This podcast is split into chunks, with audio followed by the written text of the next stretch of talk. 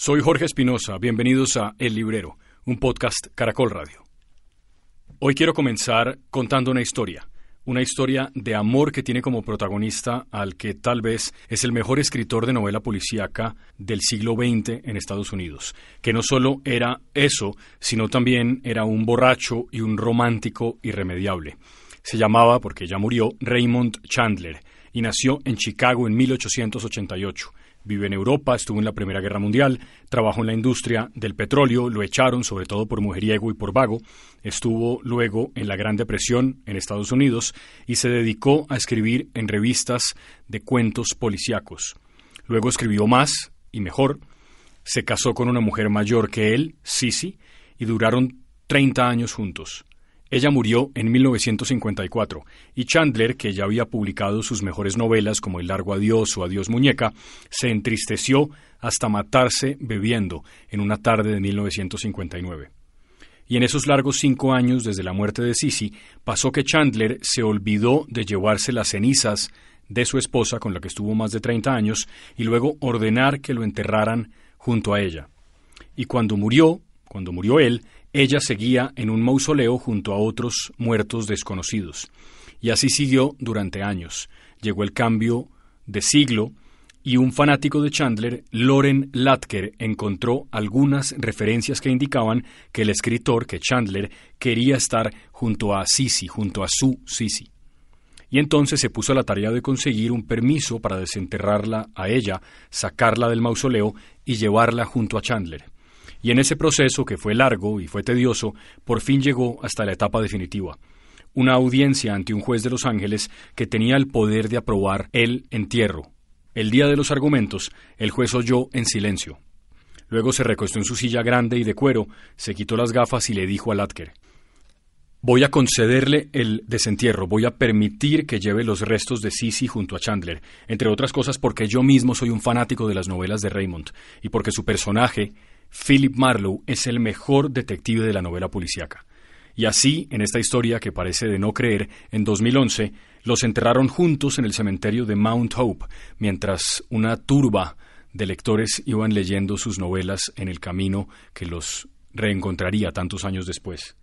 Las novelas de Chandler exploraban la vida en Los Ángeles, en California, durante la primera mitad del siglo XX, pero son más que solo misterios que tiene que resolver Marlowe, el detective que se inventó Chandler y que es su hijo pródigo literario. Hay también un examen de las relaciones entre las personas, de la mentira, del engaño, de la traición, del egoísmo, y también de la nobleza y del sentido del honor. En el librero, Hablaremos esta vez de novela policíaca, de novela negra, y nos acompaña desde prólogo el escritor Antonio García, conocido por algunos de ustedes como Erizo de Mar en su cuenta de Twitter. Este es un gran tema de viejoteca y es un gran tema de historieta porque es Batman baila Bugalú.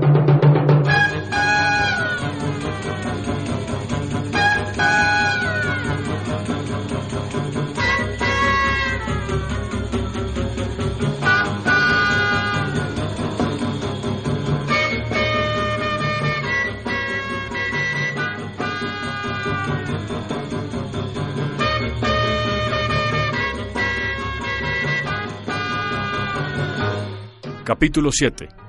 Crímenes y novelas adictivas.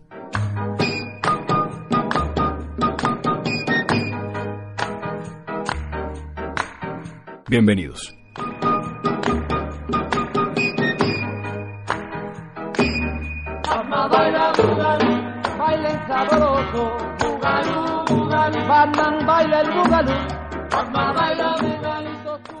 Bueno, yo tengo que decir que de las novelas policíacas que he leído últimamente, la que más me ha impresionado, que es de un autor que me sigue impresionando muchísimo, em, es eh, Elmore Leonard.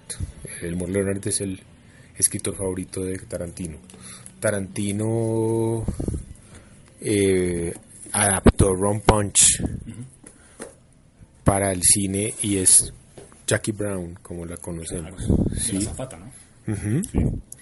y, yo lo leí, la, la primera novela que me leí de él fue una que se llama, en inglés se llama como Pick Up 52, en español la tradujo Vergara por allá en los no sé, debe ser como una edición del 90, se llamaba como El Juez, y no me gustó, pues yo como malo, como que era una mala traducción.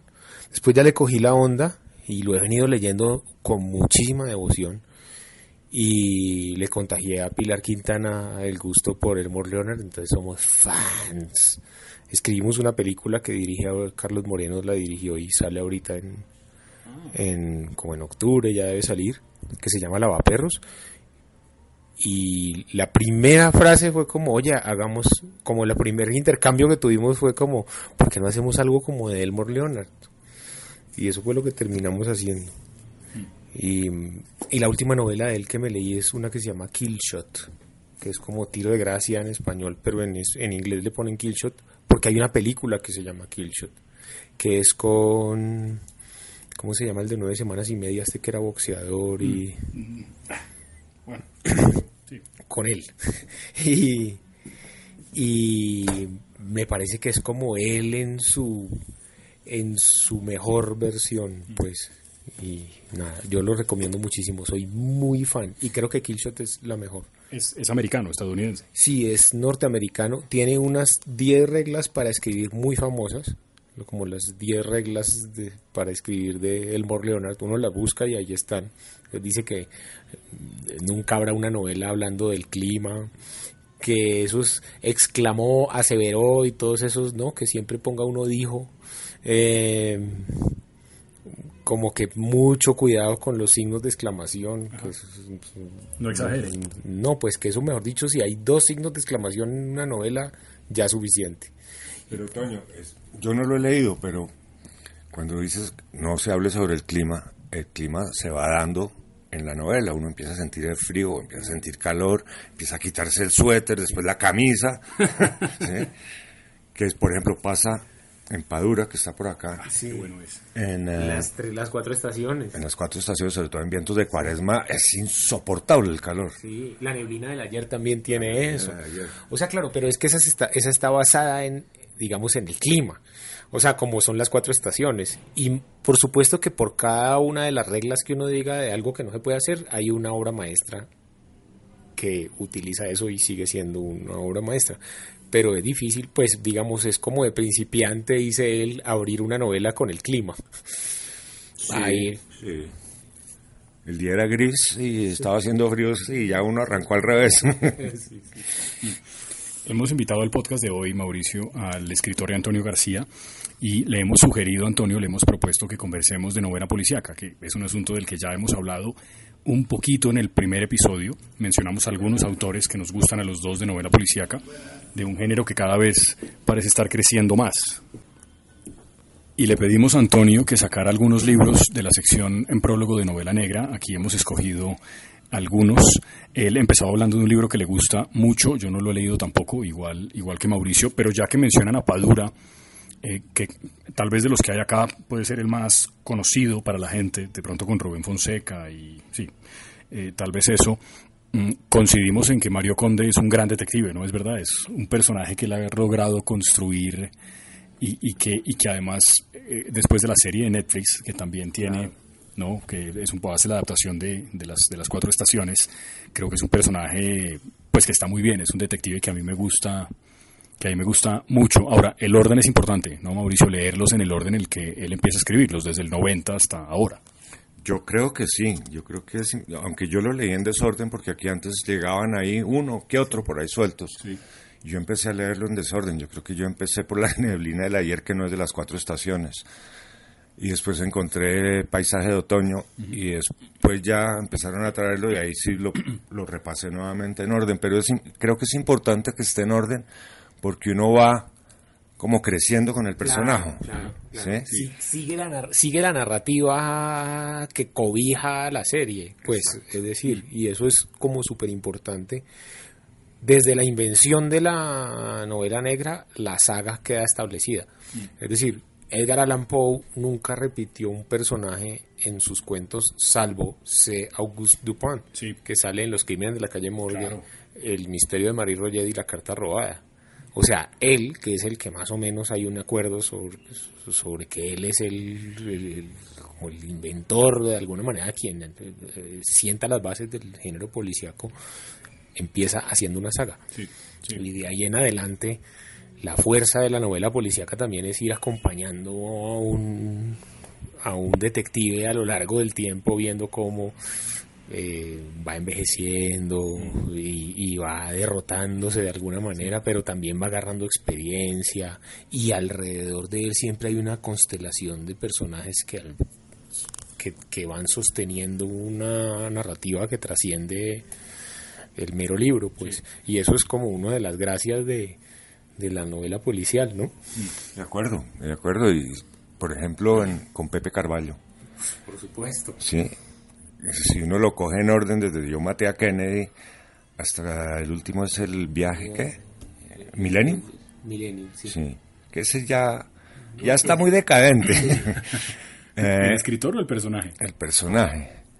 Yo creo que como hasta el, yo creo que como hasta el libro 17, 18 por ahí, después del laberinto, por ahí por el laberinto griego, que es el 16 de la serie, ahí en adelante Carvalho empieza como a digamos, entrar en cierta, no sé, como repetición de temas y de alguna manera... Mm. O sea, ¿escribir la misma novela o qué? No, no, no, no. Por, ejemplo, en Roldán Vivo o Muerto, como que se sale de todos los cánones, ¿o no? Y hay, hay unas que ya yo siento que sobran, pues como El hermano pequeño, sí. Esa del concurso literario, esa que está en historias de padres e hijos, sí hay unas que yo pienso que le sobran, pero yo pienso que él llega como sólido, así sólido, que no puedes dejar de leer ni una, mm. como hasta la, la novela 16, 17, por ahí, que, es, que también ah, sigue uno toda la saga con Scooter, Charo, Bromuro, mm. cómo le van construyendo edificios a, su casa, enfrente de su casa de Valvidrera iba perdiendo vista, todas esas cosas son muy bacanas. Yo siento que hay como cierta fatiga de él como en la 20, pero ya uno sigue un poco con la inercia del, cariño que le tiene al personaje y a su mundo. Es que uno les va cogiendo un cariño y una cosa entrañable, que es lo mismo que a mí me pasa. No sé si usted ha vuelto a leer a Montalbán. Sí, pues Yo, pues ya vamos como en el veintipico, ¿no? Y sí, uno se pone a mirar eh, la voz del violín y el perro terracota y las primeras historias. Son unos puntos muy altos, son unos momentos muy altos. Y se lee la última, la pirámide de fango, pero es el buen salvo, que es el amigo de uno. Claro, es, es, volver a un personaje que uno ya le cogió un cariño y del que no puede como eh, despegarse, digamos. Sin embargo, yo por ejemplo no le tengo cariño a Reus. ¿No? Sí. Y a a Parker, el de Connolly, tampoco le cogí cariño nunca. A, mí me pasa con, me parece que con Parker, el de Connolly, que para mí es un poquito más duro de lo que a mí me gustan que sean algunos personajes, digamos como que me gusta que sufriera un poquito más, como que fuera más, me parece que es como... Pero, pero él es un atormentado todo el tiempo. Pues y alucina y ve a su hija muerta y ve a su mujer. Y por lo que le pasa, tiene episodios como medio fantásticos y después vuelve y se centra y vuelve y se descentra. Mm. Pero no, hay algo que no me hace tenerle cariño. la, empatía que uno genera con algunos, yo creo que eso es como más mm. pues, europeo, yo no sé, como mediterráneo, no sé, como con esos detectives es que uno se pega más, ¿no? Les voy a pedir que hagan un pequeño recuento de los detectives de los que han hablado y de sus autores de nuevo para, para no excluir a aquellos que de pronto no han leído la novela policíaca con ese detalle y que no saben exactamente a quién se, se refieren, porque claro, hemos dado tantos nombres ya de detectives, sobre todo de personajes, que es interesante. Hemos hablado creo que más de los detectives que aparecen en las novelas de ficción que de los autores que escriben esos libros. Eso no es una cosa muy frecuente, digo, como... Vázquez Montalbán tiene ese personaje maravilloso que es Pepe Carballo, que es detective gallego, que es como ser pastuso allá. y de alguna manera lo, lo acompaña pues como una serie de, amigos o como de conocidos que crean como ese mundo charo, que es una prostituta, que es su mujer, como hasta la novela 16, también 17 por ahí, sí. Eh, Scooter, que es como su ayudante más o menos. Uh Biscooter. Es. Biscooter, es que es Biscooter, sí. que además es un gran cocinero, ¿no? Sí, sí. Porque es que Pepe Carballo tiene una frase que usted me corrige, que él dice que él vive para comer y no come para vivir y se, se identifica como detective gourmet. Detective, detective privado y esas cosas, hay detective. Entonces, ese es Montalbán. Luego hablaron. No, no, Pepe Carvalho. Ah, Pepe Carballo. Bueno. Montalbano es un homenaje de Camilleri a, a Pepe Carballo, que de alguna manera pues es un. Bien. Hablaron de Connolly, que me presentó Mauricio. Leí el primero de los libros, que empieza con una escena estremecedora y creo que entiendo lo que dice Antonio, como que es un personaje un poco más duro de lo que a mí me gustan porque le pasa una cosa que es terrible y que está descrita de una manera muy fría. Ese es un detective que, entre otras cosas, se llama, claro, Charlie Parker igual al jazzista. No, es, no sé si es una alusión al saxofonista famoso. Han hablado de esos dos, por supuesto, de Leonardo Padura, de Mario Conde. que no todas las novelas de Padura tienen a Mario Conde como protagonista, pero casi todas. Eh, ¿no? Las policíacas todas. Las policíacas todas, claro. Y digo que me, me gusta mucho Mario Conde en, en eso porque quería simplemente añadir esto que lo conversé con Mauricio el otro día, y es que en la última, por ejemplo, en la transparencia del tiempo, uno eh, en la descripción que hace de los barrios marginales de La Habana hay un poco también una crítica política, o sea, la novela policíaca no es simplemente unos crímenes sin resolver, hay mucho más que eso. Y, hay, hay, una cosa importante y es que, digamos que la novela policíaca ha florecido en las sociedades capitalistas, donde uno se puede hacer rico digamos que está aceptado. Se supone que en las, en las sociedades de corte socialista o comunista no existe el libre mercado como para que haya esa corrupción. Porque no existe esa empresa privada y todo eso que permite que haya más de esos crímenes. Entonces, digamos que para empezar es un reto hacer una novela policial en como en un en, en, el en la que la corrupción se tiene que encontrar en el aparato político del, de la isla, digamos. Entonces, de alguna manera es como en las narices del régimen, porque esto además son novelas que empezó a escribir en los 90, en el 90, la primera, ¿sí? En las narices del régimen está mostrando la podredumbre de ese mismo sistema político y logrando hacer una novela policíaca por encima de las restricciones que tiene el régimen y, el sistema digamos comunista o socialista que tiene la isla.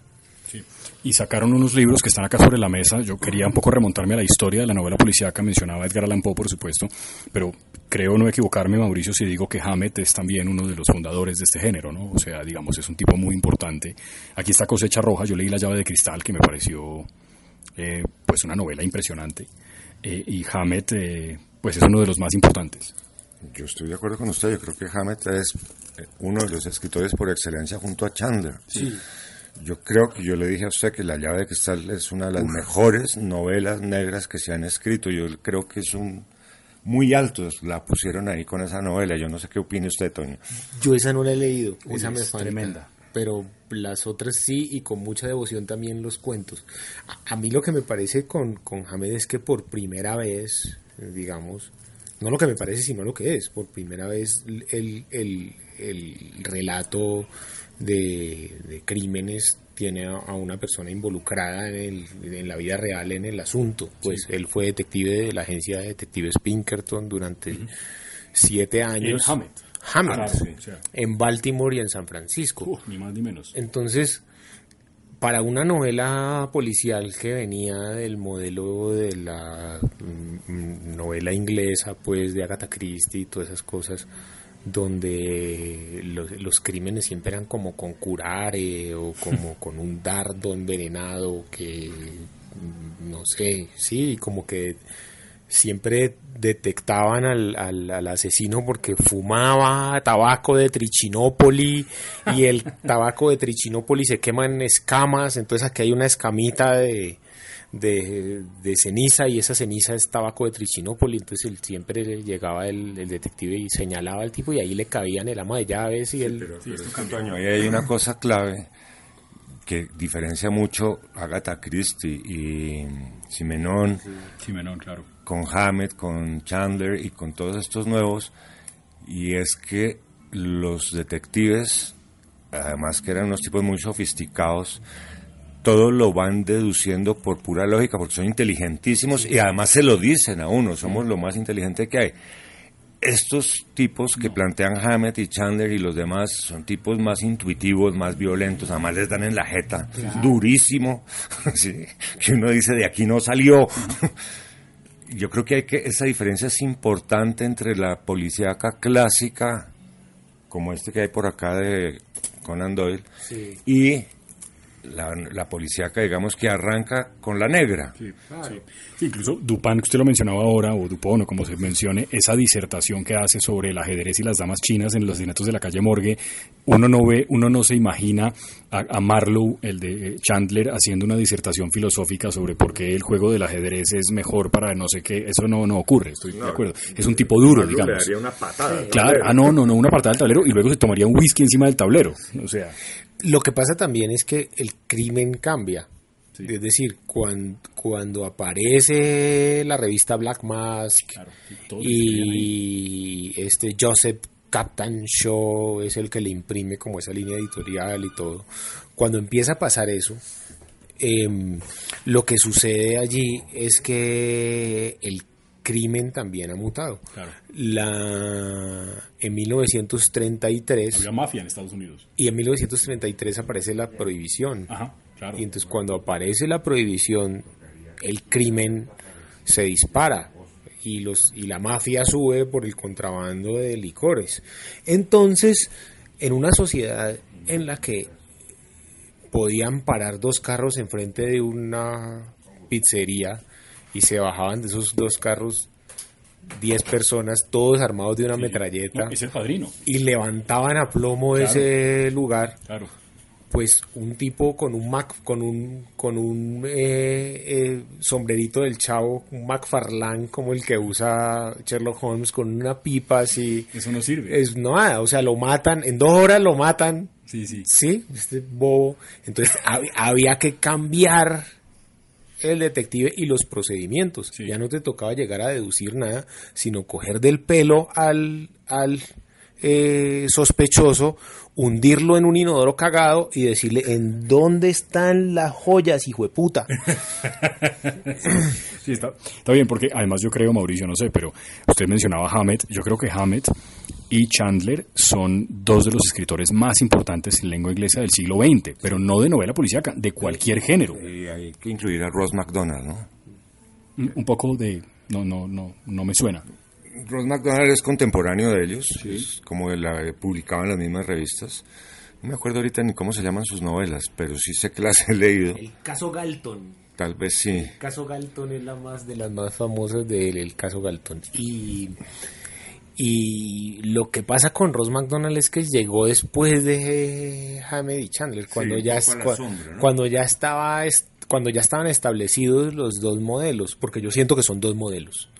O sea, uno es de la escuela Hammett o uno es de la escuela Chandler. Chandler repite detective, Hammett creo que mucho menos, ¿no es verdad? No, porque Hammett sí tiene el detective de la Continental, el Continental Up, tiene a, Sam Spade, también. Sí. No, él, él tiene, repite uno. Pero, pero Chandler nunca sale de Marlowe. O sea, Marlowe es desde el principio hasta el final, incluyendo los cuentos. Hay un solo cuento de Chandler que no tiene a, a, Marlowe y que se llama Una pareja de escritores, que es una maravilla de cuento. De resto, también hay unos pre, hay unos pre-Marlowe en, la, en los cuentos porque en los cuentos de Chandler solo hay un cuento que, tiene a Marlowe, que es el lápiz. Sí, el lápiz, es el primero, claro. Los otros cuentos tienen unos personajes que son recurrentes y que son como las los bocetos aún incompletos sobre los cuales él va a construir al personaje que lo va a acompañar ya en las siete novelas de la saga de Marlowe, pues. ¿Por qué eh, en general los detectives después de esa escuela, digamos del 20 o del 30, tienen casi todos, yo no conozco ninguno que no tenga la misma característica, solitario, sino viudo, eh, un eterno solterón o separado, borrachísimo y medio depresivo. Digo, eso es una cosa que se repite incluso en estos últimos, que ya tenemos acá a Luis Penny, no sé, de los que hablaremos luego. No, pero depresivo es el que no le gusta a Toño, que acaba de descubrir que es Adamsberg, es medio depresivo. No toma mucho trago, ah, es un personaje muy peculiar. Eh, Gamache, el de, el de Luis Penny, eh, es todo un caballero. No es nada depresivo, es un tipo muy serio. Eh, es un tipo que nunca se le sube el tono de la voz, ni agarra trompadas a nadie, pero con la mirada los traspasa. ¿sí? Eh, este otro, por ejemplo, el de Mancini, eh, sí tiene todas esas características y más. Y más. sí, sí, porque este además todas las mañanas se metió un varillo en la oficina. Ah. porque dice que no puede soportar estar tan mal rodeado. Conde es borrachísimo. Conde, sí, pues, Borracho y borracho, además borracho de puro alcohol etílico, ¿no? de alcohol industrial, más o menos. Que vive del trago que le da el amigo. ¿sí? Ah, Montalbano yo no recuerdo haberlo visto borracho. Pero sí se toma sus par Sí, de sí, tragos. sí, sí, no, él no coincide un almuerzo sin vino. Pero Pe- Pero también el encanto de la novela policíaca son las modulaciones de eso. Es decir, no existe una, o sea, existe una gran libertad, pero sobre, pero sobre la plantilla, digamos, de difusa, eh, lo que quieran, pues, digamos, no es un corsé, pero sí hay ciertas directrices del género que si uno las transgrede todas, pues ya no está haciendo una novela policial. La gracia del policial es utilizar esos elementos familiares para el lector de novela policial, entre ellos la situación del detective. Entonces, hay unos que son más depresivos, otros menos depresivos, hay unos que tienen más autoironía, hay otros que se toman más en serio, hay unos que tienen sentido del humor y otros que son más secos, digamos. Eh, digamos que desde la concepción del personaje y su situación en el oficio y su entorno, ya se está diseñando el como el aporte a la novela policial. Si uno hace lo de siempre, tal cual, pues no está innovando nada. Pero si innova en todo, entonces ya no está dentro del género, está haciendo otra cosa. Luis Penny, Mauricio, yo usted me ha hablado de ella últimamente, de ella, ¿no? Mucho.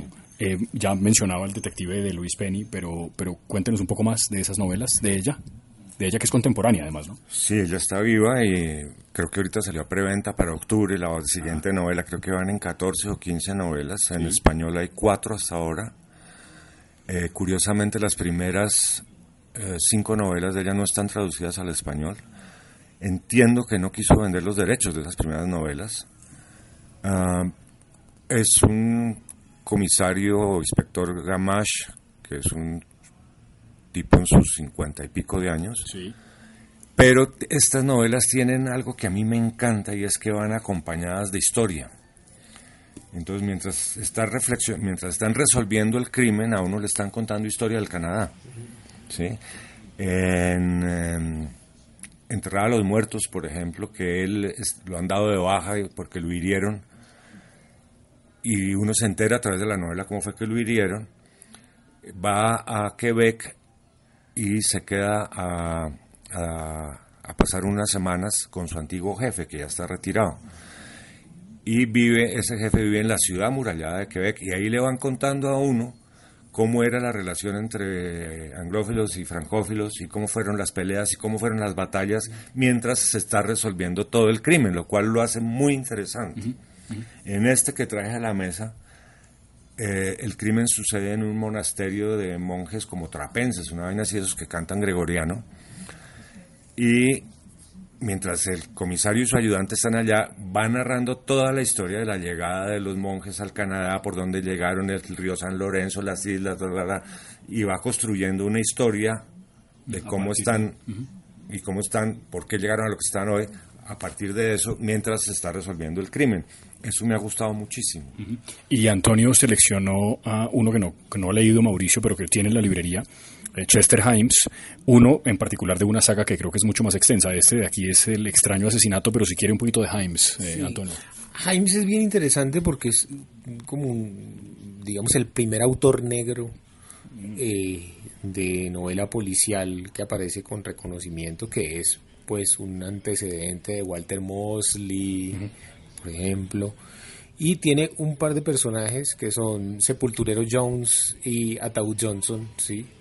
que son como una pareja de detectives en el Bronx, en el barrio negro, pues.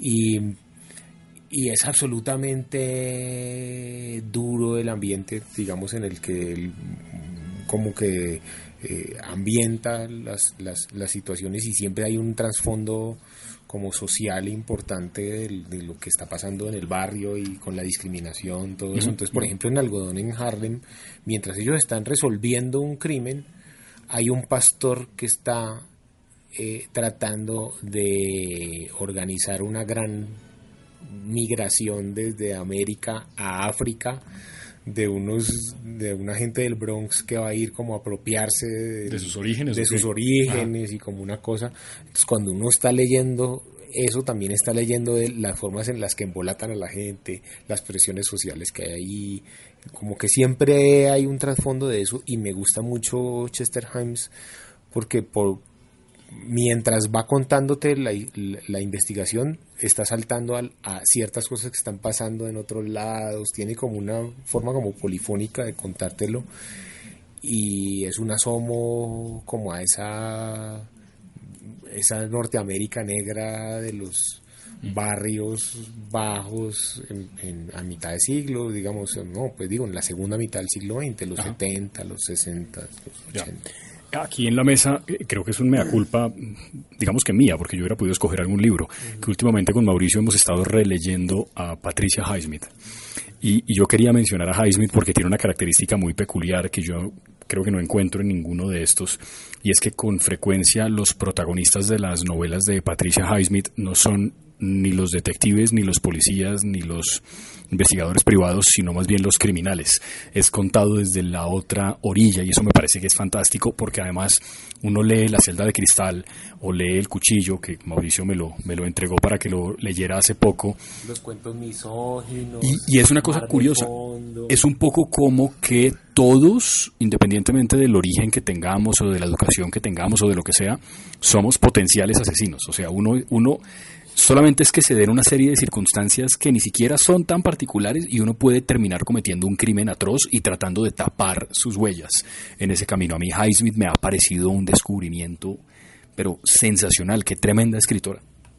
Bueno, a mí, como yo le conté mi historia, cómo llegué a la Patricia Highsmith. Un día me quedé sin lectura y Álvaro Botero me dijo, mire, acabo de terminarme esto. Creo que era uno, el primero de de, Ripley. De Ripley. Y yo cogí eso y no pude parar, sí, eso sí, me lo devoré, me lo devoré. Y salí al otro día, estaba en Cartagena, cuando a los dos días que acabé eso, y me fui a ver qué había en la Librería Nacional, si había algo de la Highsmith, para poder seguir leyendo, porque es una cosa que se lo absorbe a uno. Sí, impresionante. Es, yo no sé si a usted le pasa o a ustedes les ha pasado, pero yo cuando estoy leyendo la Highsmith de pronto digo, no vaya a hacer eso. Le digo al personaje. Porque me genera una angustia que digo, la va a embarrar, la va a embarrar, no lo haga. y lo hace, claro. claro. yo leí hace poco Crímenes Imaginarios y es eso, es un tipo que se va metiendo en el barro y en el precipicio y, es eso. Uno dice, pero no, pero no seas tan bruto, no puede ser. Omar de Fondo, que es una pareja que uno que está re mal y uno va leyendo y uno dice, aquí uno de los dos va a matar al otro. sí. y, y, es eso que vos decís, es decir, como que no tenés que tener una gran escuela en el crimen para volverte un asesino en los libros de ella. Sí, bueno, puede ser un, un, contador público juramentado en la página 3 y en la página 37 está apuñalando con sevicia a una persona. Claro, por ejemplo, en El Cuchillo, que es muy famoso, el asesino es un librero y el librero, eh, digamos, hace todo un plan para que no lo vayan a, a capturar, para tener una lo que él supone que es una coartada perfecta, que, entre otras el detective que aparece en el cuchillo es creo que un gran personaje con esa frialdad que tiene, porque es un tipo bajito así como con cara de nada, pero en algún momento coge al librero que es un tipo gordo, grandísimo y le pega una bailada en el piso, le rompe un brazo, le daña las gafas 50 veces y es eso, es, no, es un, no es un, ¿cómo fue que dijo? Un, contador certificado, sino un, un, público un librero de Newark en New Jersey y es un crimen espantoso, qué novela tan tan, tan impresionante esa de, de. Y además sacó, no sé si Toño Mauricio, el gran arte de Rubén Fonseca, ¿no? Eso es también palabras mayores. No, pues Fonseca es un maestro y también, digamos, le admiro muchas cosas. Por ejemplo, eh, Agosto tiene eso de que te va contando la historia mientras te va eh, resolviendo, digamos, el crimen con el comisario Matos y todo eso. Toda esa etapa de Getulio Vargas y todo eso está allí. Segundo, me parece, por ejemplo, que con eh, libros como Bufo y Spallanzani, que tiene otro, otro, otra traducción, Mundo Prostituto de no sé qué, una cosa así. Pero bueno, en eh, Bufo y Spallanzani era como yo la conocía. Es el tipo de novela que conjuga. Yo pienso que los como que hay un tipo de policial que es culto, tipo Humberto Eco y Uy, sí, que también es buenísimo. Que es un tipo de policial culto y hay un tipo de policial que es como callejero. El que quiere ser el que el callejero que quiere volverse culto y quiere meterle un elemento como de, de, de alta cultura a su novela, generalmente le chilla el violín mal. Y el que el, el, el que tiene estas tramas así muy Humberto Eco y todo, cuando se quiere meter a los bajos fondos se ve como un niño gomelo, estúpido ahí, ¿sí? En, en, en Dockers y en Topsiders. en Dockers. Yendo a resolver a los bajos fondos un crimen ahí, ¿sí? Se ve mal, se ve como un gomelo ahí tratando de ser malo. Rubén Fonseca lo logra uno se lee Bufo y Spallanzani y una cosa como sobre eh, la caballería roja de Isaac Babel, tiene como exploraciones literarias interesantes, sí, o sea, esas cosas son difíciles encontrarlas en un escritor que conjugue el mundo de lo más intelectual con la calle. Mm. Eso casi siempre sale mal y a Fonseca le sale súper bien. Sí, Mauricio me ha insistido mucho en que lea los cuentos, ¿no? Ya hay un par de tomos de los cuentos, ¿no? De Rubén Fonseca. Están los tres tomos publicados. Hay unos cuentos maravillosos. son unos cuentos, no, es que no, no hay palabras para describir esos cuentos, eso sí es el máximo que yo me he leído en cuentos. De una violencia. Sí, feliz año nuevo. El cobrador. El cobrador, me coño, si es esas listas que hace el cobrador diciendo todo lo que le deben. Con ese machete en la mano, ¿no? Que uno cada, entre más lee, se le va agrandando más ese machete. Pero además el cobrador, cuando no hay deuda, no cobra. Sí. ¿Sí? Ah, es un cobrador justo, ¿o qué? Sí, se acuerda de... Llega un momento dado que se encuentra con alguien y habla y entonces piensa que no, que ese no le debe nada y sigue y lo deja. Y, hay, hay, como cierta ética o como cier, como cierta cierto digamos manual de procedimiento en muchos personajes de Fonseca que son absolutamente sanguinarios. Como por ejemplo en, en Feliz Año Nuevo.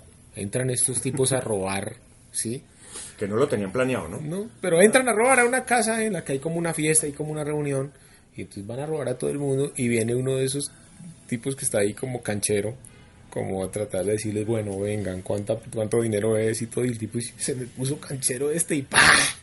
le pega un, tiro en la cabeza y una vez lo mata por igualado. Es decir, o sea, déjate robar tranquilo y, no pasa nada. Y no pasa nada, pero si te vas a poner acá de, bueno, ¿y cómo es que es el negocio con ustedes a darte las de chacho? Pues nada, te pega un tiro en la cabeza.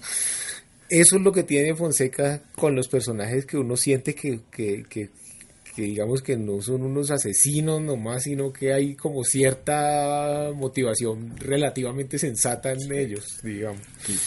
Sí.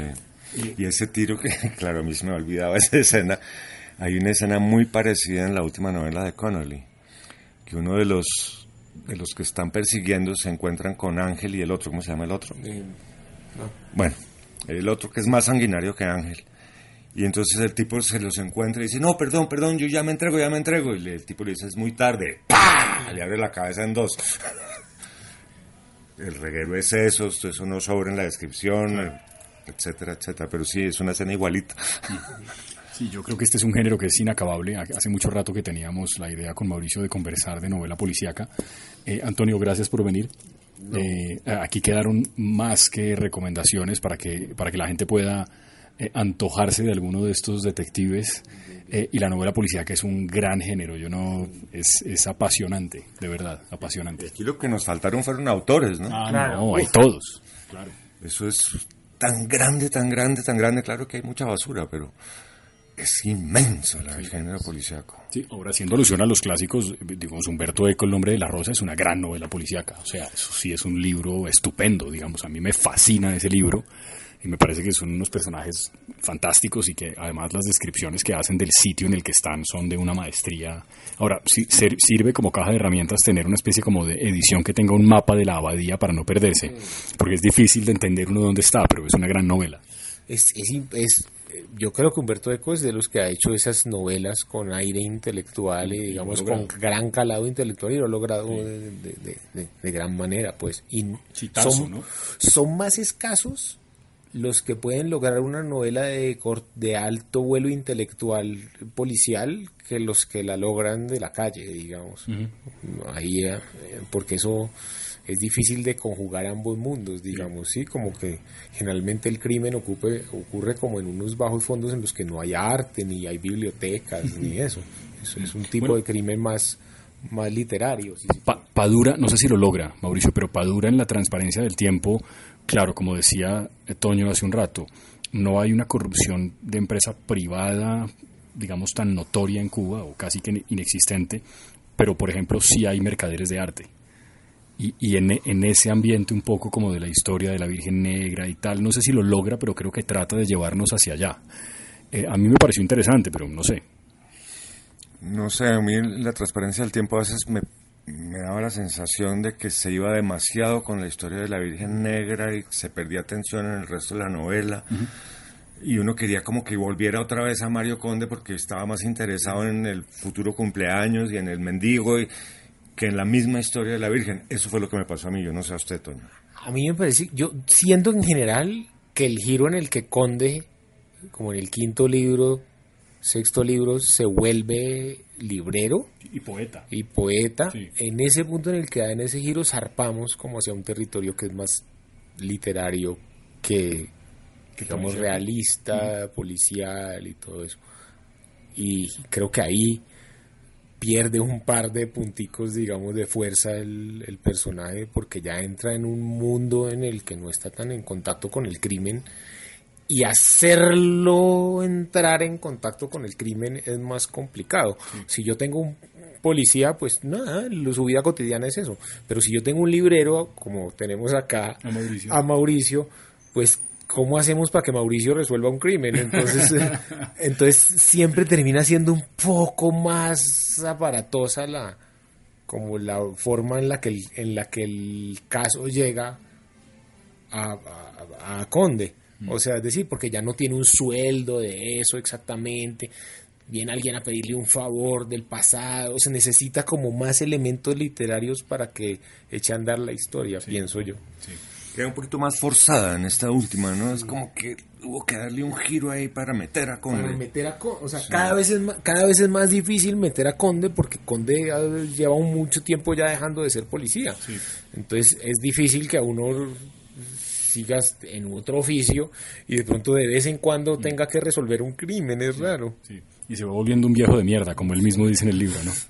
Gracias, eh, Toño, de verdad, por venir que qué bueno que haga parte del librero. Y, hombre, eh, siga leyendo novela policía que nos sigue contando que hay que leer. Gracias, Toño. No, muchísimas gracias a ustedes. Muy agradable esta conversación.